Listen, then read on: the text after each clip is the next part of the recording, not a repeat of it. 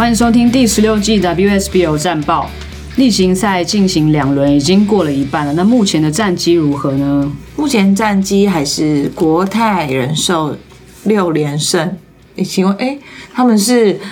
到底是多少？五十二了吗？三三二五十，反正就是超过对五十场的连胜记录。然后第二名是台元纺织，四胜二败，他那两败就是败给国泰。然后电信是两胜四败，台电是零胜六败。对台元台元的那场这个战绩还蛮关键，因为他们原本第二循环的时候一度是都是战绩相同，二胜二胜二败，然后是在对战的时候。台元又拿下一场胜利，所以现在的战绩是居于有利的位置，因为接下来只剩两个循环嘛。对，第二循环的对战结果其实跟第一循环都一模一样。对，所以现在就是战绩几几乎是不是几乎就是完全维持一样的，没有跟第一周一样没有变。那这一周如果要让你们选最佳球员的话，排名前三名你们会投给谁？蔡佩珍，蔡佩珍，蔡佩珍。我如果是第三名的话，我会投给我会投给罗平。如果是选不不一样的人的话，第三名我会投给罗平。其实我上个礼拜的第三名也是投给罗平，因为我觉得罗平就是今年球技真的进步非常的多，然后在场上就是也越来越稳，而且他还分担控球的责任，然后他的表现目前也是国泰各项数据都是算是国泰名列前茅的，因为在他们那种。就是全员轮替，然后大家很平均表现的情况之下，他的表现数据还是可以比其他人又更突出一些，就可以显示出他的他的表现。而且其实他在去年的他在去年其实就进步非常的多。虽然说去年的最佳进步奖是最后是颁给林文佑，可是我觉得罗平在去年的进步就已经非常的明显。就想不到去年他进步这么多，今年还有这么大的进步空间可以让他对，无可。限量。那我的第二名的话呢，我会投给一个组合，不是一个人，因为我在想说，就是要投给他们其中一一个人，好像没有办法拆开来看，就是那个宝宝贝儿连线，宝贝儿连线那个潘之颖跟黄湘婷，我觉得他们两个就是对电信来说真的。太重要，然后两个人在场上缺一不可，然后每一场比赛他们都要打非常的久，然后要扛起对上就是一个一个是组织，然后一个是在内线一内一外的那个责任，真的非常的辛苦。所以如果单挑最佳球员的话，第二名我会投给宝贝儿连线的组合，第一名当然不用说，就是禁区大神蔡佩珍，太厉害了。我觉得你投给两个球员当一个组合，应该跟我把三名都投给佩珍解释一样犯规。反正反正最后单挑球员只会有只会有一个人，也不会有组合，所以没关系。我第二名就想要投给一个组合。好，我们来看一下四队在第二循环的表现。首先呢是国泰人寿，他们在第二循环的时候场均得分八十五分，就是比第一循环的时候又更上一层楼。因为他们自己有说开季的时候可能还在调整适应状况，那他们果然第二循环就越来越稳定，渐入佳境，然后。得分火力就是越来越凶猛，而且这个循环跟上一个循环又不太一样，是上一个循环他们都是一直五上五下五上五下采取不同的组合，那这个循环他们有比较多是学姐比较板凳出发，然后上上的时间也比第一循环可能再少一点，然后上去可能就是扮演稳定军心啊，然后辅助的角色。有看这这一个循环的，就是五上五下的阵容，其实也有调整。就是之前可能比如说罗平他会去搭配比较多学姐，可是现在也会看到说会是比较好像他们有重新调整筛选过一批他们觉得最厉害的先发阵容，这样放到场上的感觉。对，就是透过例行赛不断的一直去试出一个最佳的组合。然后学姐上场呢，像是蓝浩宇、浩宇姐上场也是就非常的稳，像她对台员那场一上去，她直接三分球直接三支三，就是超级稳定，一上去就是很可怕。学姐的实力很强，那他们就是二点零军团，就是二零一九年的时候有一批史上最大的西进潮嘛，所以他们有一些学姐也是去 WCBA，然后有很多的学妹就是从 UBA 提前提前上来。那这批二点零军团包含，其实今今年也是接班第三年了啦。然后像陈维安啊、黄玲娟、罗平这些这些新生代，他们都就是这个阵容越来越坚强，然后加上他们的中生代，像是林玉婷啊、郑一秀是这个组合，尤其是刚刚讲到罗平在这一季他又分担了控球的重任，然后他自己的能力也不断的在突突破，所以他们整个阵容是更加坚强，就是无坚不摧的地步。所以他们现在就是非常的平均，然后上场也是非常的平均，就是换谁上去都是一轮猛轰。再来呢是台元纺织，台元纺织呢，我们有跟大家介绍，他们今年呢有组成了一个新三本柱，但是新三本柱在第二循环的时候，好像就是只剩下林文佑一个人，每一场还是算是有维持稳定的发挥表现。像卓敬，他第一天对国泰的时候，石头零中，就突然陷入了一个一个低潮，然后他们第二场。就是对上电信的比赛，这场比赛就是很关键嘛，因为他们在赛前是都是一样是两胜两胜两败，然后所以这场比赛就是会影响到可能之后能不能晋级冠军决赛的一场非常重要的一场战役。那这场比赛就是他们的定海神针蔡佩珍在这场比赛就是跳出来，我们的九届篮板后联盟唯一一位两千分两千篮板的纪录保持人，这一场比赛又突破自己的生涯新高，单场。二十七篮板，包含十三颗进攻篮板，对，非常的可怕。最后他们就是四分险胜，就是在靠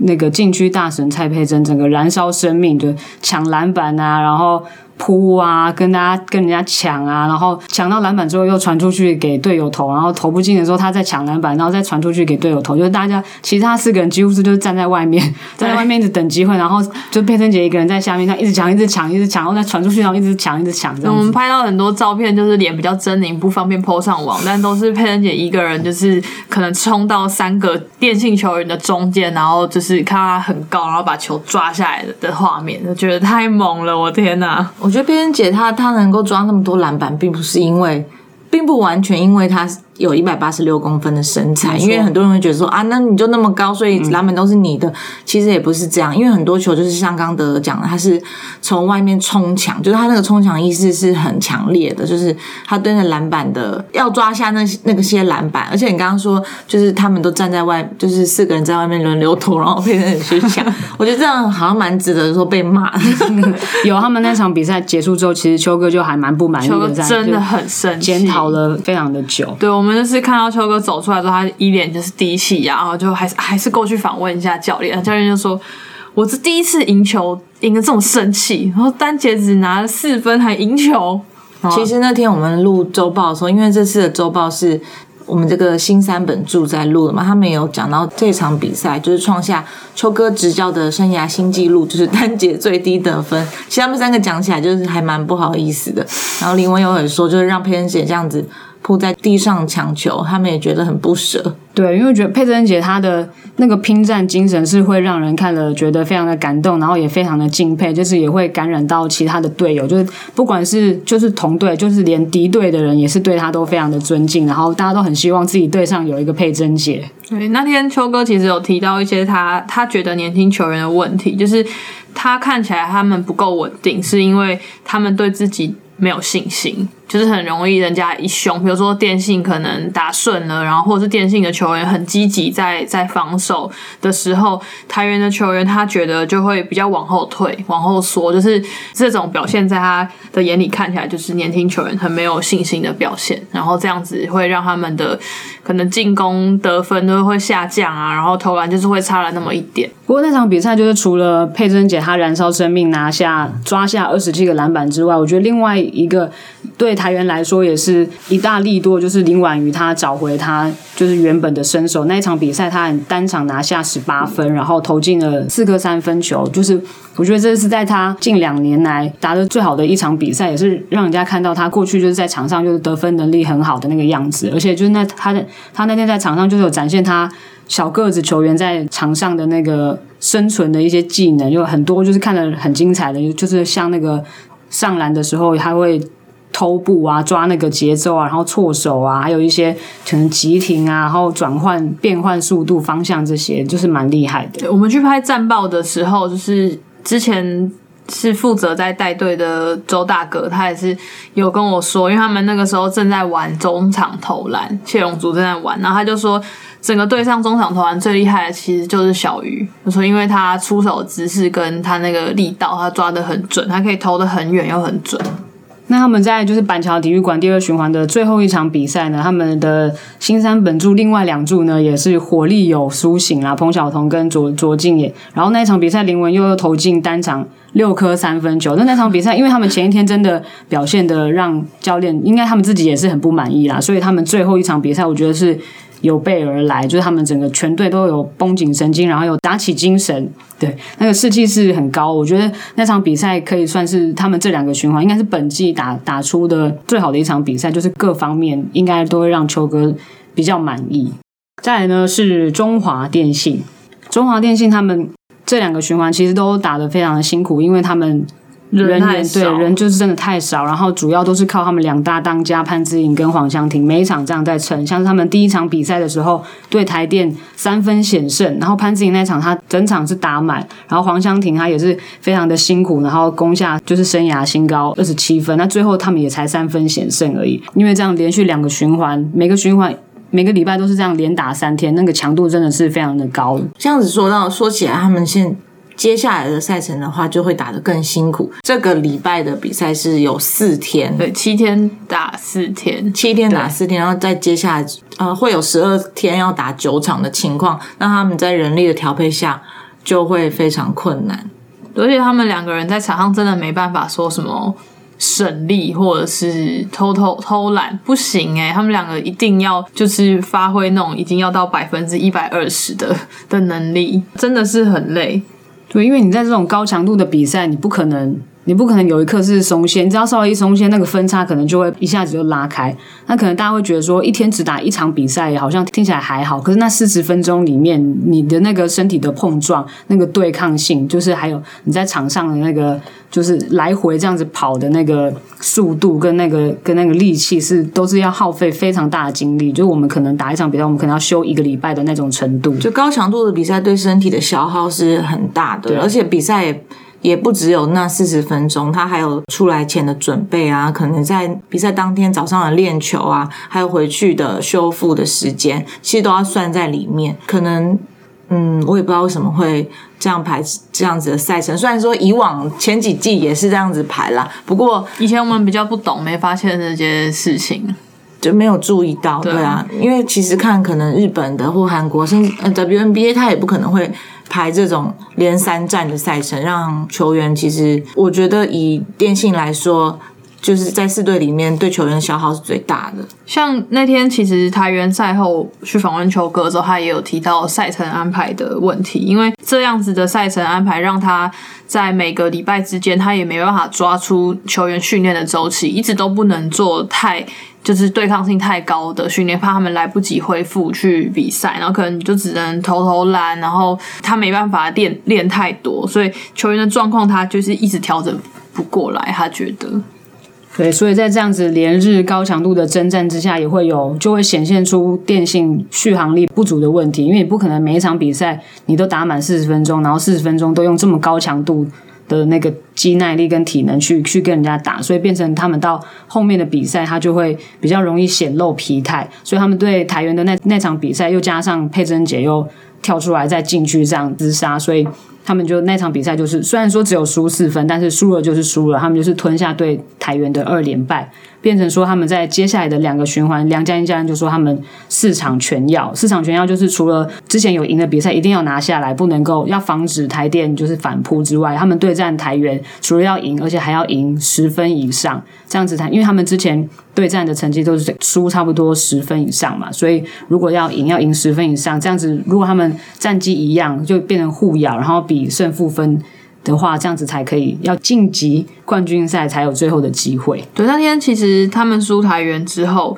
就是虽然台元单节只拿四分，但电信在最后一节的命中率其实也不太好。然后他们教练梁家英教练也是有说，他觉得场上的走位跟战术其实都做到了，就是机会也做出来了，但就是投不进，那要怎么办？可能跟选手在场上体力消耗太大也有关系。对，不过在后面的几场比赛，因为可能潘之颖跟黄湘婷需要比较多的休息，所以也有让一些板凳的球员上，就是有比较多出赛机会。像黄玉婷，我觉得她后面几场比赛替补上场表现都不差，而且我觉得今年她在外线的出手信心明显比以前大很多，而且那个准度也比以往提升很多，命中率也提高了。我觉得是蛮不错的。然后像是玉书、西瓜姐、林玉书，她也是，因为她今年的外线发挥可能前前两个循环看起来没有去年那么理想，命中率就是有下滑。可是我觉得她在切入的技巧跟能力也是进步，也是更上一层楼。你看她在场上的时候，她的那个速度，然后爆发力，还有她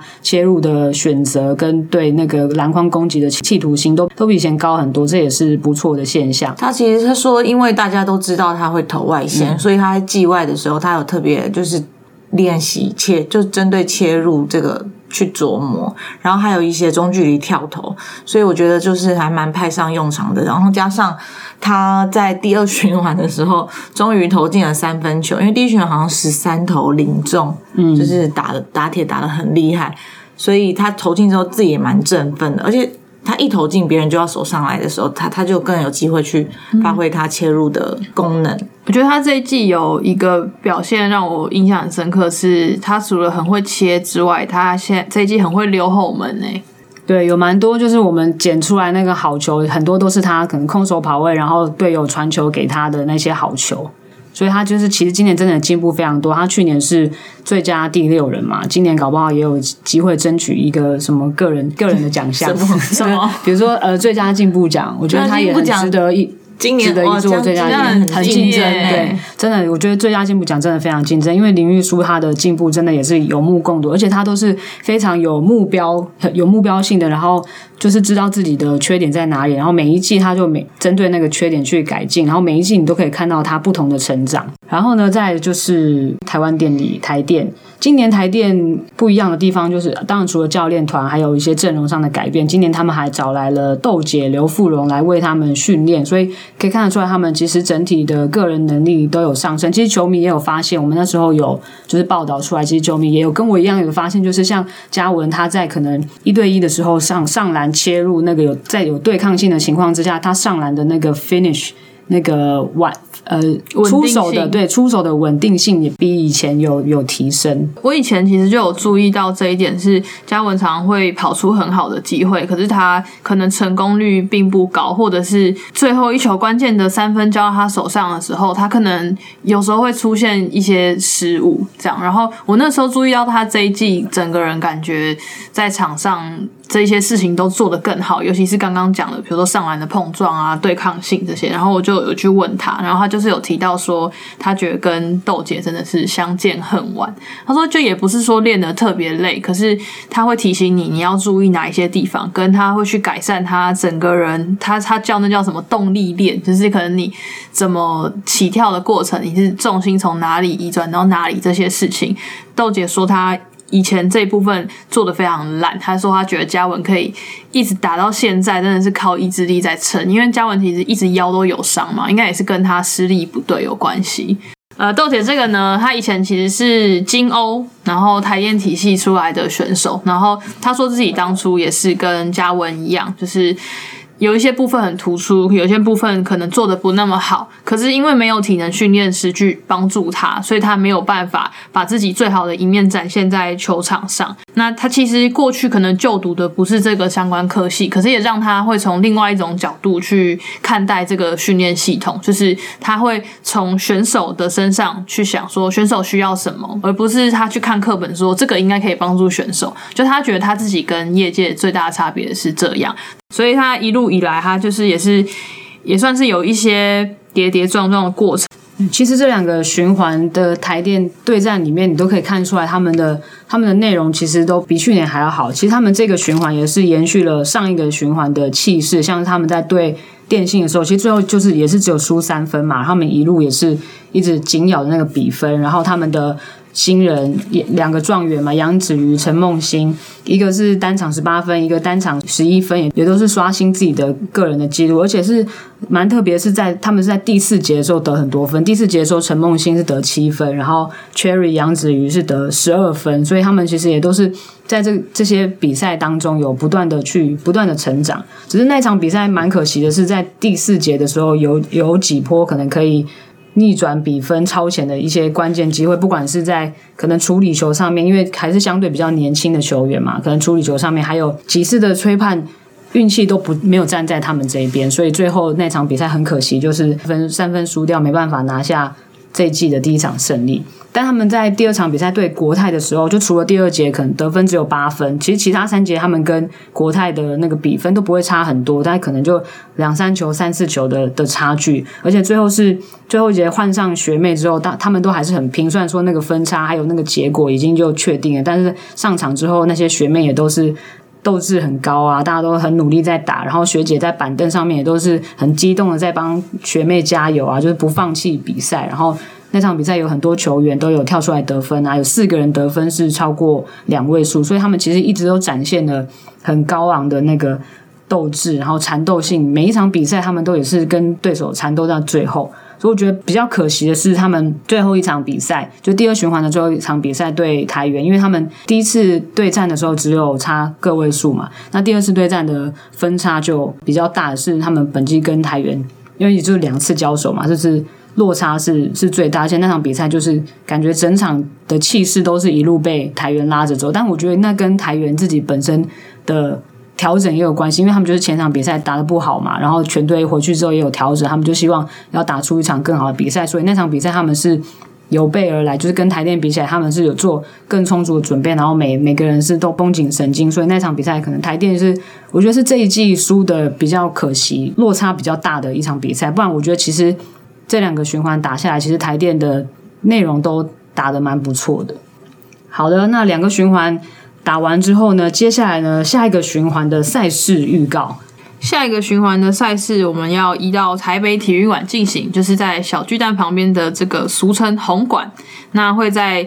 这礼拜的礼拜二、礼拜四，还有礼拜六、礼拜日都有赛事。就是这个礼拜会比到两个循环，六日就是本季唯一的假日场。虽然是母亲节，还是希望大家多多进场支持啊。带妈妈来，带妈妈来，西 家带眷。我记得六日的赛程应该是在下午吧？下午下对，也不是晚上。三点跟四点四十。对，看完比赛带妈妈去旁边吃餐厅。对，附近蛮多，应该蛮多好吃的。好，那转播平台呢？一样是在电视的未来精彩台、跟智林体育台，还有公视三台是 D Life。然后网络平台一样可以收看我们 Double Pound 女子篮球志，以及 Get Win Sport 的 YouTube 频道跟 Twitch 频道。然后在未来体育台的官方粉丝页、公式体育跟雅虎奇摩运动的粉丝页也会有转播。对，这两个循环应该还是可以看到我们在就是荧幕前面。现身为大家带来奖品，但目前还不确定是哪几天的比赛，所以呢，那大家就